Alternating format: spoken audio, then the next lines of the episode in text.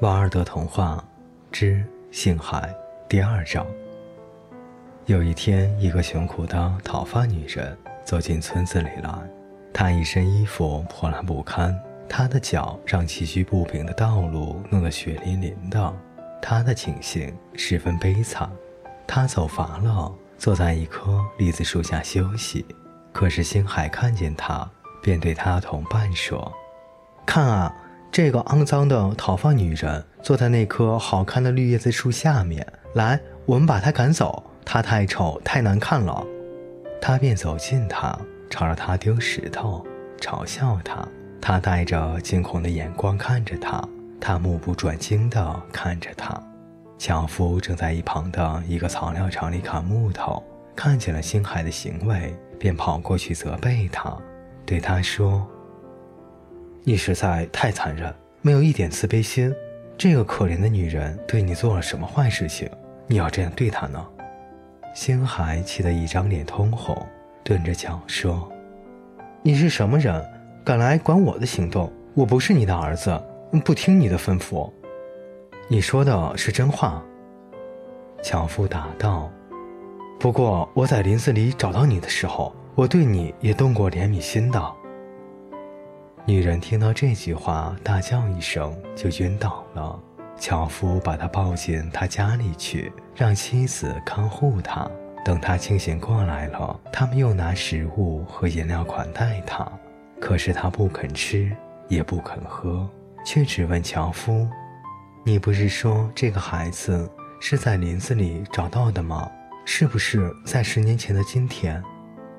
樵夫回答道：“是的。”我是在林子里找到他的，就在十年前的今天。你找到他的时候，他带的有什么信物吗？他叫道：“颈项上不是有一串琥珀项链？他身上是不是包着一件绣着星星的金线斗篷？”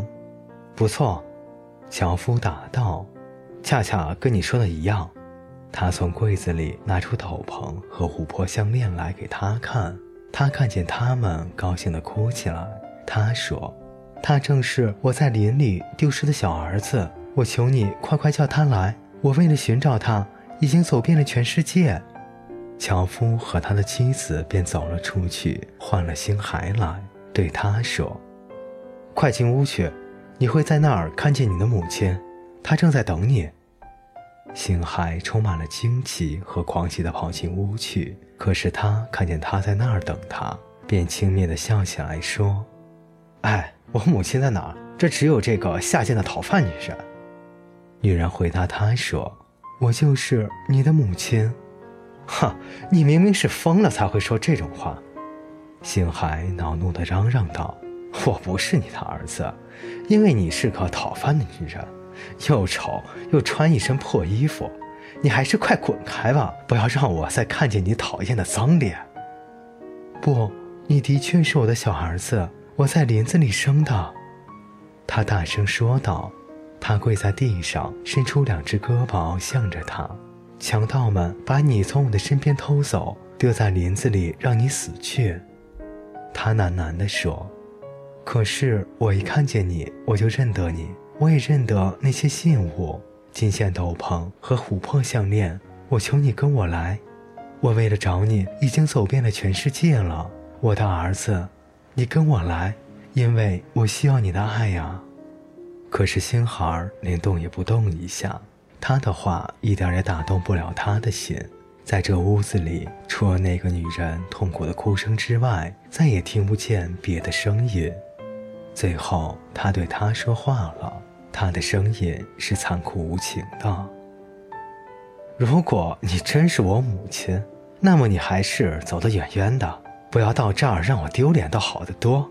因为我始终以为我是一个星星的孩子，没有想到我是像你刚才告诉我的那样，一个讨饭女人的小孩。所以你还是走开吧，不要再让我看到你。啊，我的儿子，他叫道。那么我走以前，你也不肯亲我吗？我为了找寻你，不知道吃了多少苦啊！不，星孩说：“你太难看了，我宁可亲毒蛇、亲蟾蜍，也不要亲你。”那个女人站起来，伤心的哭着走进树林里去了。星孩看见她走了，非常的高兴，就跑回他的玩伴那里去，还想同他们一起玩。可是他们看见他来了，大家都挖苦他说：“哎呀哎呀，你看，你跟蟾蜍一样的难看，跟毒蛇一样的可恶，你滚开！我们不许你跟我们一块玩。”他们把他赶出了花园。星海皱着眉头，自言自语道：“他们对我讲的究竟是什么意思？我要到水井旁边去看看，水井会告诉我我多么漂亮。”他便走到水井旁边去，往井里看去。啊，他的脸就跟蟾蜍的脸一样，他的身子像毒蛇那样也长起了鳞。他扑倒在草地上，哭了起来。他对自己说。这一定是我的罪过给我招来的，因为我不认我的母亲，我赶走了她，对她又傲慢又残忍，所以我要去，我要走遍全世界去找她，不把她找到，我就不休息。樵夫的小女儿走到他的身边来，他把他的手放在他的肩上，对他说：“你失掉了你的美貌，那又有什么关系？请你留在我们这儿，我不会挖苦你的。”他对他说：“不，我对待我母亲太残忍了。这个灾难就是给我的惩罚，所以我应当走开。我应该走遍全世界，一直到我找到她，得到他宽恕的时候。”他便跑进树林里去，一路上唤着他的母亲，请他到他的身边来。可是他听不见一声的回应。他呼唤了他一整天，到太阳下山的时候，他便躺下来。睡在树叶铺成的床上，马和兽看见他都逃开了，因为他们还不曾忘记他的残忍。除了蟾蜍和毒蛇，他的身边没有别的生物。蟾蜍守望着他，迟钝的毒蛇在他的面前爬过。早晨，他起身来，从树上摘下几个苦果吃了，又伤心地哭着，穿过大树林往前走去。不管他遇到什么东西，他都向他们询问有没有看见他的母亲。他对鼹鼠说：“你能够在地底下走路，告诉我我的母亲在哪儿？”鼹鼠回答道：“我的眼睛已经给你弄瞎了，我怎么会知道呢？”他对梅花雀说：“你能够飞过高树顶上，能够看到全世界，告诉我你能够看到我的母亲吗？”梅花雀回答道。我的翅膀已经给你在取乐的时候剪掉了，我怎么会飞呢？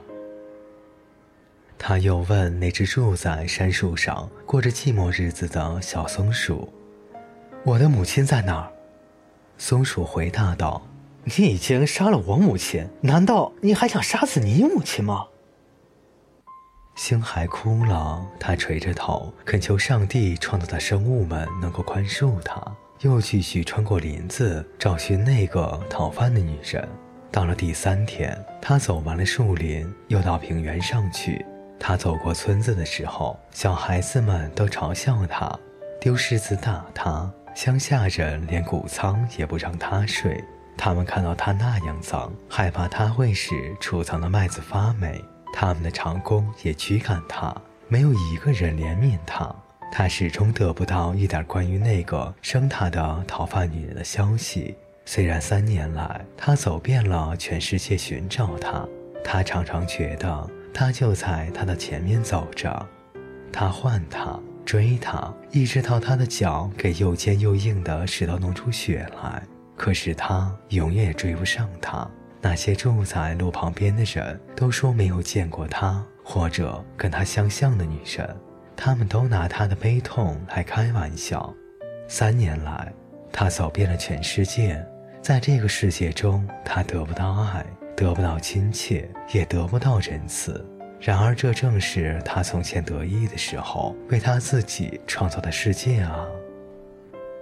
有天晚上，他走到一个城门前，这座城建筑在河边，四周围着坚固的城墙。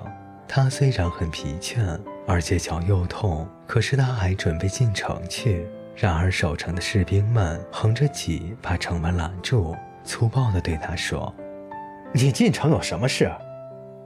他回答道：“我寻找我的母亲，我求你们准许我进去，因为她可能就在这个城里。”可是他们挖苦他。一个士兵摆弄着他的黑胡须，放下他的盾牌，大声说：“你母亲一定不高兴看见你，因为你比沼泽地上的蟾蜍和泽地上爬行的毒蛇还要难看。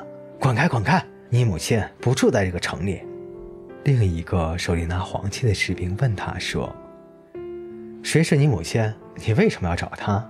他答道：“我的母亲就跟我一样，也是个讨饭的。”我以前待他很坏，我求你们准许我进去，让我求得他的宽恕，说不定他会在这个城里。